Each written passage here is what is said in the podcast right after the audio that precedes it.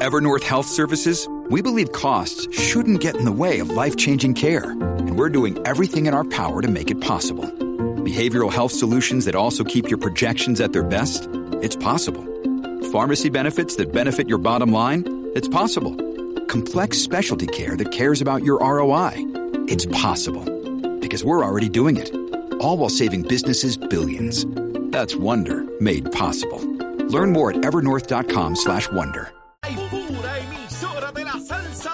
de Puerto Rico. La Z. WZNTFM 93.7 San Juan, WZMTFM 93.3 Ponce y WIOB 97.5 Mayagüez. La que representa la salsa en la isla del encanto. De aquí para el mundo.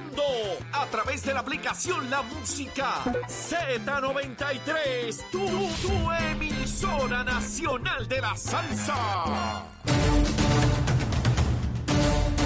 Y comenzamos nuestra segunda hora aquí en Nación Z Nacional a través de Z93, la emisora nacional de la salsa, la aplicación La Música y nuestra página de Facebook de Nación Z. Y antes de comenzar con el presidente del negociado de energía, el ingeniero y abogado Edison Avilés, vamos primero a los titulares con Emanuel Pacheco.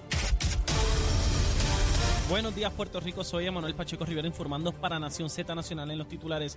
La denegatoria de la Junta de Supervisión Fiscal a una propuesta para que empleados de la Autoridad de Energía Eléctrica hicieran la transición a Genera PR luego de más de 25 años de servicio fueran elegibles a un programa especial de retiro podría colocar en riesgo la operación de las centrales generatrices, de acuerdo con la gerencia de la Corporación Pública y la Unión de Trabajadores de la Industria Eléctrica y Riego.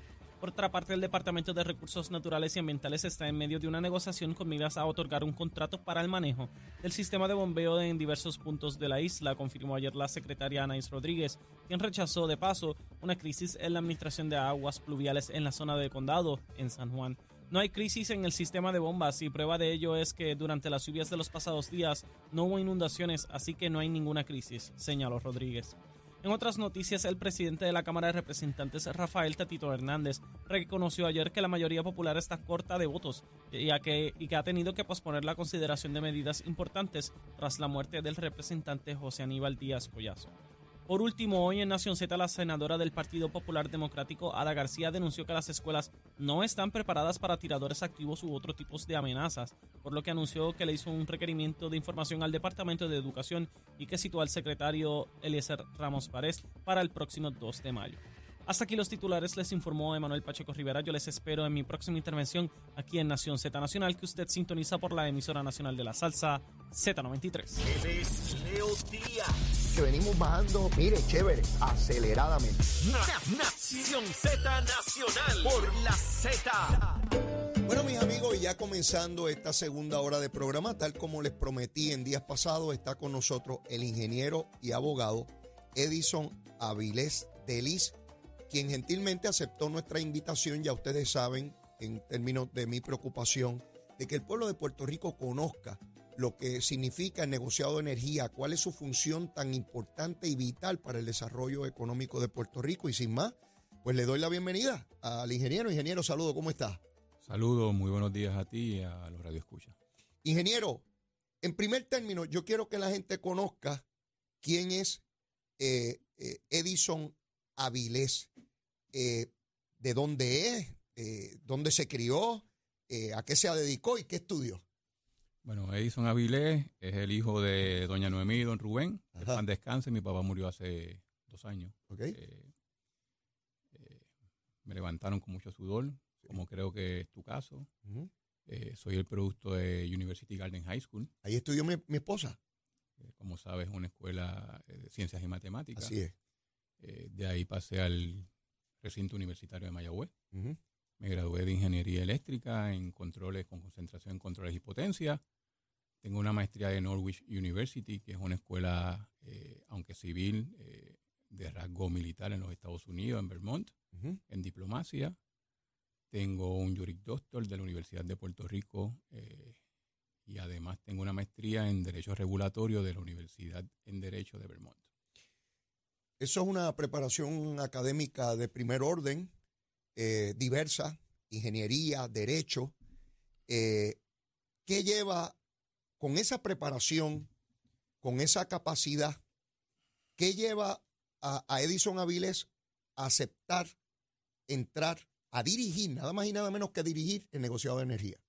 Gracias por la pregunta, porque yo creo que eh, si no hubiese sido por esa preparación, humildemente yo no hubiese aceptado el reto Mm. eh, que está sobre los hombros, no solo mío, Ujú. sino del negociado de energía, Claro. porque no sé si sabe, es un cuerpo colegiado, eh, como los paneles del Tribunal de Apelaciones, que, que las decisiones que, que tienen que ser por mayoría, Sí. ¿no? Este, y, y esa preparación me dio la verdad, la, yo diría la certeza de que los errores se iban a minimizar, por no decir eliminar, Ujú. porque nuestro país no tiene eh, que pagar eh, los errores que cometemos los, los servidores públicos cuando aceptamos retos a los cuales no estamos preparados. Así que humildemente te tengo que decir que esa preparación me ayudó a mí a aceptar ese reto porque entendía yo que junto con los demás comisionados eh, las decisiones iban a ser eh, para el interés público, que es lo que realmente busca el negociado de energía y eso lo vamos a discutir durante la entrevista, que es una noción de que nosotros no necesariamente tenemos que avanzar en todo momento lo que quieren los consumidores, pero tampoco tenemos que avanzar en todo momento lo que quiere la autoridad, en el caso que sea Genera, eh, Luma. De Energía Eléctrica o Luma, sino es un balance entre ambos de manera tal que, que se adelante lo que en términos generales se conoce como el interés público. Distinto al Departamento de Educación, el Departamento de Justicia, la policía, estas instrumentalidades públicas que son históricas, que desde que nacemos las conocemos, tenemos una idea clara de cuál es su funcionamiento, cuáles son eh, eh, los objetivos de cada una de ellas. El negociado de energía es una entidad de reciente creación, porque aunque tiene unos añitos, pues eso es muy breve comparado con décadas de las otras, ¿no? Que están incluso en la Constitución. Eh, en este caso, yo ve- vengo en conocimiento hace relativamente poco tiempo de que la inmensa mayoría, si no todos los estados, un organismo como ese existe y en Puerto Rico vino a suceder ahora, particularmente por las iniciativas del senador eh, eh, Eduardo Batia y el senador eh, Larry Selhammer cuando estaban allá en la legislatura de Puerto Rico, que en el comienzo eh, pues no tenía las garras o los recursos, pero poco a poco fue, fue engordando, como yo digo, hasta convertirse en lo que es hoy. Yo quisiera, ingeniero, que usted le describiera al pueblo de Puerto Rico de la manera más sencilla posible, para que nos entienda todo el mundo, qué es el negociado de energía, para qué se creó y qué persigue y qué debe lograr. Primero voy a aclarar, ¿verdad? Eh, las expresiones que hace, porque sí, el negociado de energía es de reciente creación, pero, y como dijiste, en los Estados Unidos eh, esto es tradición. Y vamos a explicar por qué. Pero en Puerto Rico, eh, la génesis de todo esto es la Comisión de Servicio Público, Ok. que es un ente regulador. Eh, también teníamos la Junta Reglamentadora de Telecomunicaciones, que en su momento reguló el mercado ¿verdad? Eh, de las telecomunicaciones y en esa línea, dado que la intención legislativa fue adoptar una ley que iba a romper el monopolio del Estado en la generación, transmisión y distribución de electricidad, había la necesidad de crear un negociado de energía que iba a hacer lo mismo que hizo la Junta Reglamentadora cuando el- en aquel entonces se tomó la decisión de también romper aquel monopolio que era la, la- la telefónica de Puerto Rico. Ok. Así que en esa línea el negociado de energía, aunque de reciente creación, ya tiene, ¿verdad? Eh, entes similares funcionando en Puerto Rico y además, como tú bien mencionaste. Los tiene en los Estados Unidos. Y entonces, ¿qué hacen estos entes reguladores? Pues estos entes reguladores o comisiones, como se le conoce en los Estados Unidos, Public eh, Service Commissions, Ujú. a todas luces son unos entes separados del ente gubernamental para tener eh, un criterio independiente, eh, porque en algunas ocasiones regulan al mismo Estado. Eh, en este caso, nosotros estamos regulando, por ejemplo, por ahora, lo que es una instrumentalidad pública, que es la Autoridad de Energía Eléctrica. Así que tenemos que tener independencia y esa independencia lo recono- la reconoció el legislador cuando crea el negociador de energía. Eventualmente, cuando ya el Estado no tenga participación, me explico, y eso es parte del proceso de transformación, cuando la Autoridad de Energía Eléctrica no esté a cargo ni de la transmisión, ni de la distribución, ni de servicio al cliente, ni de la generación, vamos a ver un mercado. Y entonces ya es más fácil, por decirlo así, porque es el mercado al cual vamos a estar nosotros regulando como se hace en, en las telecomunicaciones. Si tú haces una analogía en las telecomunicaciones, tú tienes distintas empresas privadas. Compañías telefónicas. Compitiendo a base de servicio, a base de precio, y la Junta Reglamentadora entra para asegurarse dos elementos esenciales. Que, la, que la entrada a ese mercado no hay obstáculos y que no hay una conspiración por parte de las compañías para fijar un precio. Y ese es el rol. Y hacia ahí nos dirigimos al final de la transformación. Que al final del día tengamos un operador en transmisión y distribución, porque eso tiene que ser un monopolio y lo aclaro. No hay manera que tengamos tres compañías a cargo de transmisión y distribución, porque vamos a tener tres postes, tres líneas, una al lado de otra. Eso no es costo efectivo, eso no es así. Por lo tanto, hay que dejar claro que había que tener solamente un operador para transmisión y distribución. Pero, eso quiere decir que o es Luma o es otra compañía, pero no puede haber dos, ni tres, ni cuatro, porque tendríamos que tener para cada compañía un poste distinto. Eso es correcto. Ahora bien, lo importante, y lo dice la ley, es que ese operador no puede tener interés en la generación. ¿Por qué? Porque entonces, si tiene interés en la generación, le va a dar paso a su generación y no va a permitir una sana competencia, que es lo que se busca al final del camino. Porque allá sí puede haber competencia. O sea, allá puede haber más de una compañía. Es correcto es lo que se busca. ¿eh? Eso, yo, eso yo no lo entendía. eso yo no lo entendía y estoy aquí todos los días manejando este tema. En el área de, para que la gente lo entienda, en el área de los postes y los cables, que es por donde pasa la electricidad, eso no se puede llevar a competencia porque tendríamos tres, tres postes y tres cables. Eso no. Pero en el caso de la generación, que son distintas plantas, Ahí sí podemos tener más de una compañía, porque yo, esta, la compañía A tiene tres plantas y la compañía B tiene cinco plantas. Ahí sí podíamos tener. Por lo tanto, una misma compañía no puede estar en la distribución y en la generación. Eh, no puede estar en la transmisión y distribución. Luma no puede estar generando electricidad eh, correctamente. ahora, ahora es que yo vengo a entender eso. Ok, entonces es importante, ¿verdad? Mira, y, se habla, no sé si has escuchado, el legado, el legado, que son las plantas fósiles de la autoridad, que son las que van a entrar a operar Genera.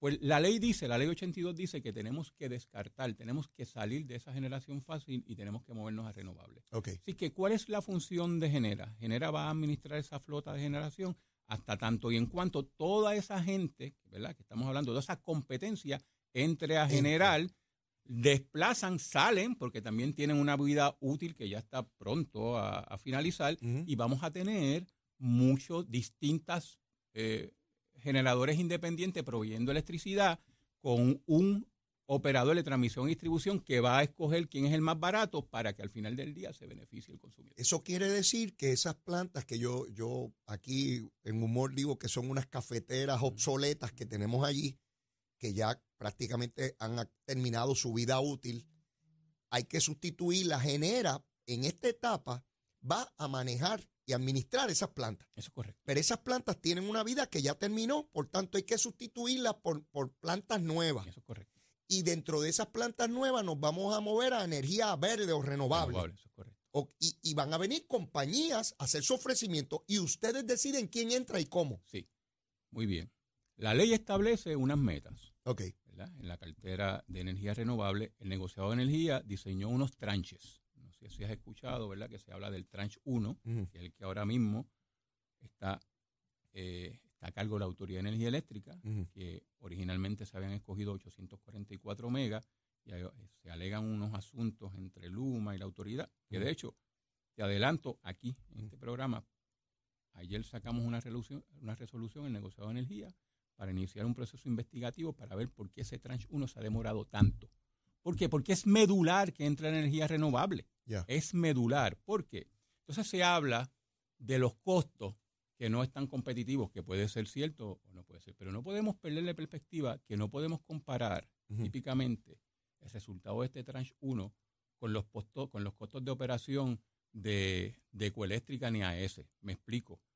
El inicio, y yo creo que esto va en la línea de que hace un tiempo yo te escuché decir que cómo la gente se está conectando a la red y entonces todo vamos a tener que pagar, que, yo quiero que me expliquen eso. Y por aquí va la explicación. Vale.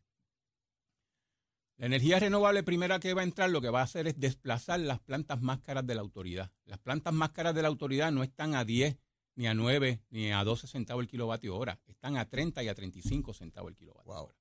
que en la medida en que entre ese primer tranche o ese segundo tranche, vamos a ir desplazando esas plantas eh, pickers, lo que le llaman pickers, y las sacamos. Esas son las primeras que se van. Eventualmente, según vayan bajando los costos de la energía renovable, en el tranche 3, 4 y 5, vamos a poder desplazar las más baratas. Eh, Es- ese es el esquema. ¿Hay un periodo de tiempo proyectado para que eso empiece a ocurrir? Sí, ya eh, eh, hay un periodo, ya eso comenzó el tranche 1, comenzó hace dos años, inverosímil que todavía no hayamos finalizado eso. ¿Cu- ¿Cuándo Por- debió haber finalizado, ingeniero? Yo diría que hace año y medio atrás. Hace año y Y medio. si atrás. hubiese finalizado hace año y medio atrás, en, en- en seis meses ya tendríamos los primeros 800 megas instalados, sacando las plantas viejas y beneficiándose el país. Y obviamente ustedes todavía no saben a qué atribuirle ese retraso, porque por eso es que están autorizando la investigación. Por eso es que estamos autorizando la investigación. Eso es correcto. Eh, estamos hablando de ir sacando esas plantas que nos tienen pagando a treinta y pico de centavos el kilovatio hora. De lo que conocemos hoy en el mercado, si se da la sustitución como, como debe ocurrir, ¿a dónde debe llegar ese kilovatio hora? Eh, si, si tenemos una idea hoy, hoy. Claro, la meta la- se discutió cuando se aprobaron estas disposiciones legales y la aspiración es que 20 centavos el kilovatio hora, sin alto y sin bajo. Me explico. ¿Cuál es el problema del combustible fósil? Ujú. Que puede estar a 19 centavos el kilovatio hora, pero en tres días puede estar a 35 o 40 centavos Claro, el kilovatio hora. claro. Si tenemos energías renovables, eso no tiene la necesidad de añadirle combustible. Por lo tanto, los precios son fijos. Si los precios son fijos, podemos establecer que el precio del kilovatio hora va a ser desde hoy a 30 años 20 centavos el kilovatio hora. A- Esa es la aspiración. Así. Eso es así. Pero es que eso es una cosa que ni siquiera se discute públicamente. O sea, es inverosímil que, que, que yo que estoy aquí todos los días en los medios y, y le pregunto, aprovecho para preguntarle, porque ha sido mi lucha, una lucha que llevo increíble, de escuchar en medios de comunicación personas que se supone que conocen de esto, eh, eh, comunicadores como periodistas incluso. Luma ha aumentado la luz cinco veces, ocho veces. Ingeniero, usted que está a cargo de, de- de esta entidad, hasta donde yo sé, Luma no ha aumentado ninguna tarifa. Cuando pagamos más al mes es porque subió el combustible que hubo que utilizar en esas plantas y hay que hacer el ajuste en el pago. De igual manera, cuando baja el combustible, se baja lo que se paga mensual. ¿Yo estoy en lo correcto o yo estoy equivocado? Usted está en lo correcto y, y- y aprovecho la oportunidad para aclarar. Y esto, cada vez que vamos a los procesos legislativos, se ha expresado, se le ha dado documentación a los legisladores y yo creo que está meridiano claro, pero aprovecho su programa para expresarle Mm. esto al pueblo. Hoy día la tarifa tiene un elemento fijo Mm. Y un elemento que se compone de dos, lo que le llamamos riders. Mm. Uno de los riders es compra de combustible y el otro es compra de energía. La tarifa base, como tú bien mencionas, no ha cambiado. Esa es la misma desde hace cuánto, hace Es- mucho tiempo, ¿no? Cuando se aprobó por el negociado de energía, que entró en vigor, si mal no recuerdo, en el 2017. Desde allá es la misma tarifa, esa no, misma, no ha esa- cambiado nunca. Esa no ha cambiado. Ahora, dentro de la factura, Ajá. dentro de la factura, hay un elemento variable y se estableció así. ¿Por qué? Porque es variable el costo del combustible. Sube y baja. sube y baja. Entonces, cada tres meses, el operador tiene la obligación de ir al negociado de energía y decir, yo había proyectado que el costo de combustible era X y resultó que es X más 5. Ujú. Por lo tanto, déjeme recuperar el costo de combustible porque es así.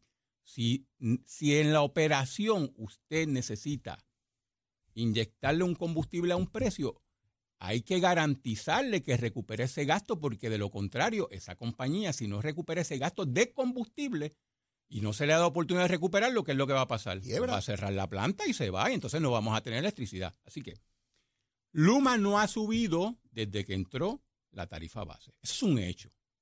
Sí, en distintas ocasiones hemos tenido que aprobar en las reconciliaciones aumentos relacionados al costo de combustible de la misma manera que se lo habíamos aprobado a la Autoridad de Energía Eléctrica cuando la Autoridad de Energía Eléctrica era quien estaba a cargo del despacho económico. Eso, esos son dos hechos incontrovertibles. En estos términos, cuando Luma pide que se haga esa revisión de la factura, se le exigió, y le pregunto, ¿verdad? Porque esto también veo que hay dudas en, en- los medios y en la comunidad. Cuando Luma pide eso, realmente quien lo está pidiendo es la Autoridad de Energía Eléctrica, pero en el contrato de Luma se le pide que, o sea, la autoridad le dice a Luma, Luma, mira lo que me costó el combustible, así que pídele tú, porque estás obligado, en tu contrato a pedir al negociado eh, ese ajuste en la factura.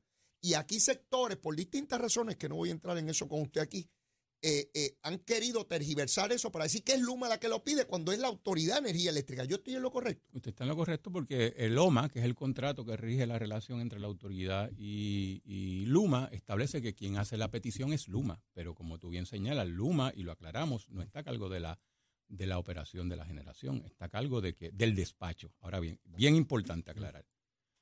La autoridad es quien le dice a Luma, tengo estas plantas disponibles. Tengo estas plantas disponibles en este periodo. Mm. Y lo primero que se hace es, a base de que voy a tener esas plantas disponibles, se hace una proyección a base de las plantas disponibles y el despacho económico de lo que se espera que sea el costo del kilovatio hora. Ya, porque si tengo disponible las plantas que más gastan con el combustible más caro, pues ya yo proyecté eso. Sí. Porque esas son las que están Sí, disponibles. pero puede pasar otra cosa. Puede pasar que yo pensaba que tenía disponible la más barata, por ejemplo, Costa Sur, Ajá, y se me daña. ajá. Entonces, cuando venga la reconciliación, va a decir, mira, en la proyección yo pensaba tener a Costa Sur. Pues resulta que la tuve que sacar por una falla, así que forzosamente no pude contar con ella y tuve que prender estas otras tres, el equivalente en capacidad, que son más caras. Por lo tanto, necesito recuperar ese gasto adicional que no estaba proyectado porque la proyección era base de una, una disponibilidad de plantas que al final del día no le estuvieron. Todos esos elementos entran en juego y son los que evaluamos cada tres meses en el negocio de energía. De ordinario, en la discusión pública a partir del primero de junio del año eh, 2021, que fue cuando entró Luma, se ha estado argumentando que, que nadie fiscaliza a Luma. Y dale con que nadie fiscaliza a Luma. Ustedes en el negociado tienen la responsabilidad ministerial de fiscalizar a Luma. Y todo lo que ocurre con relación a servicio al cliente, a la distribución de la energía, ustedes pasan revistas sobre eso e incluso si Luma no le brinda la información que corresponde, ¿cuáles son las facultades que ustedes tienen para obligar a Luma a- al cumplimiento de las cosas? Ustedes tienen garras, Sí. este, hay penalidades. Sí, por disposición de ley nosotros podemos, ¿verdad? Este, en los casos en los que se le dé el debido proceso de ley a cualquier ente regulado, sea Luma, sea la autoridad, sea Genera o sea cualquier otra compañía eh, privada que vamos a tener. Tenemos cooperativas, ya hay cooperativas aprobadas sí? por el negociado de energía, claro. Este, tenemos por disposición de ley garras para, una vez, vuelvo y repito, se le da el debido proceso de ley, establecer eh, multas. Ahora bien, algo que tú has dicho y yo quiero aclarar. Típicamente en todos los estados tienes comisiones que tienen la misma función que el negociado de energía. Pero en Puerto Rico hay un ente adicional, ¿Cuál es? las P3. Ok. Fíjate que las P3 es una capa adicional de fiscalización que no existe en ninguna otra jurisdicción. ¿Así? Eso es correcto. O sea, en ninguna otra hay en, esa, ninguna, esa en segunda. ninguna otra jurisdicción hay un ente encargado de fiscalizar la relación contractual. O sea, que en algunas ocasiones podamos solaparnos, pero lo cierto es que hay un ente adicional. Hay que verlo de esa manera. En. Puerto Rico no solamente está la Comisión de Energía fiscalizando, sino además tenemos las P3. Eso, esa es información sumamente valiosa que no se discute aquí en Puerto Rico y que lleva a, a los ciudadanos a tener la visión de que, de que está la cosa al garete o que nadie quiere o que nos están robando, todo ese discurso estridente que está allá afuera. Ingeniero, tenemos que ir a una pausa, pero luego de la misma quiero que sigamos esta plática porque hay mucha información que yo estoy seguro que hay, que hay dudas allá afuera y que usted muy bien puede aclarar. Así que, mire, no se vaya, que seguimos quemando el cañaveral, llévatela, chela. Buenos días Puerto Rico, soy Emanuel Pacheco Rivera con la información sobre el tránsito. A esta hora de la mañana ya ha comenzado a reducir el tapón en la gran mayoría de las carreteras principales del área metropolitana, sin embargo, la autopista José de Diego se mantiene congestionada desde Bucanan hasta el área de Atorrey en la salida hacia el Expreso Las Américas. Igualmente en la carretera número 2 en el cruce de la Virgencita y en Candelaria en Toa Baja y más adelante entre Santa Rosa y Caparra. También la 165 entre Cataño y Guaynabo en la intersección con la PR22, la PR5, así como algunos tramos de la 167 y la 199 en Bayamón. Además, la 176, la 177 y la 199 en Cupey. Por otra parte, la autopista Luisa Ferré entre Montelledra en la zona del Centro Médico de Río Piedras y más al sur en Caguas. Y también la 30 desde la colindancia desde Junco Sigurabo hasta la intersección con la 52 y la número 1. Ahora pasamos al informe del tiempo. El Servicio Nacional de Meteorología pronostica para hoy una mañana con cielos despejados a parcialmente nublados, con algunos aguaceros afectando la región este. Llegado el mediodía incrementará la humedad, lo que provocará el desarrollo de lluvias en el interior. Estos aguaceros podrían ser fuertes y de lento movimiento, por lo que podrían provocar inundaciones localizadas en urbanizaciones y riachuelos. Las temperaturas alcanzarán los 90 grados en las zonas costeras y los bajos 80 grados en las zonas montañosas, y los vientos estarán del norte-noreste de 5 a 10 millas por hora. Hasta aquí el tiempo les informó Emanuel Pacheco Rivera. Yo les espero en mi próxima intervención aquí en Nación Z Nacional, que usted sintoniza por la emisora nacional de la salsa Z93. Llegó a Nación Z la oportunidad de convertirte en millonario. Con las orejitas del caballo Alvin Díaz. Alvin Díaz. Directamente del hipódromo camarero para Nación Z. Muy buenos días mis amigos de Nación Z, yo soy Alvin Díaz y ya usted sabe que si me escucha o me ve por aquí así de contento, especialmente es porque hoy se corre en Camarero y hoy jueves 27 de abril se corre en el hipódromo Camarero. Eso significa, entre otras cosas, mi querido amigo que está con el cafecito ahora en el revoltillito, enterándote de lo que está pasando en todo Puerto Rico, significa que usted se puede ganar el pulpote con tan solo 35 centavitos. Hay cerquita de 500 agencias en todo Puerto Rico y también puedes jugar por internet en ganadondesea.com la mejor alternativa, siempre te la he dicho y te la voy a seguir repitiendo, es que llegues para acá, para el hipódromo camarero, se pasa espectacular, buen ambiente, hay restaurantes, hay barrita, es amplio, desde el chamaquito hasta el viejito, para la pasa bien acá en el hipódromo camarero, la entrada de estacionamiento totalmente gratis. Yo te menciono el pulpote porque es la jugada grande, pero aquí el pool ha estado pagando súper bien, lo que es el pool de 6 y el pool de 5, súper bien, te digo rapidito por ejemplo, el jueves pasado casi 3 mil pesos pagó el pool, el viernes pagó 32 1777. Son buenos, papol. El sábado el pool de 5 pagó sobre 20 mil dólares y el domingo sobre 3.500. O sea, estamos hablando de buenos dividendos que se están dando aquí en el hipódromo camarero. Te quiero invitar también al 5 de mayo, el 5 de mayo, viernes 5 de mayo, que se va a correr de noche aquí en camarero. Se pasa espectacular, va a estar Luba y de nuevo importante que te repita que la entrada del estacionamiento es totalmente gratis para camareros en esos días. Y el espectáculo musical, por supuesto, también es gratis. ¿ok? Así que voy con mi cuadrito para el día de hoy, jueves 27. El pulpote está en cerquita de 1.958.000. Yo arranco en la segunda con los dedos cruzados, los ojos cerrados, con el número 2, Jorgito L. Solo. En la tercera está bien interesante, el 2 All Patricia, el 4 All White y el 6 Papa's Little Girl. Mi pana Tony Guzmán, su propietario, tiene mucha confianza en el número 6. Si usted quiere, pues la juega sola. En la cuarta, el 3 Black Bunny, Black Bunny dije. Y el 5, Il Pirata, 3 y 5. En la cuarta, en la quinta, el 3 Missy Jackie V y el número 8 Chari Maride. En, en la sexta juego el número 7 que se llama la 14, ¿ok? No quiero que te me confunda. Se llama la 14, pero es el número 7. Y tengo también el número 8, había que decirlo, así que se llama. El 8 se llama, había que decirlo. Y cerrando en la séptima, el 4 Quality Strike y el 6 Alabama Llama. Ese es mi cuadrito. Recuerda que nos puedes seguir en las redes sociales. Estamos en Facebook, en Twitter, Instagram, en nuestra página de internet hipódromo-camarero.com. Yo soy Alvin Díaz y hoy jueves 27 se corre camarero.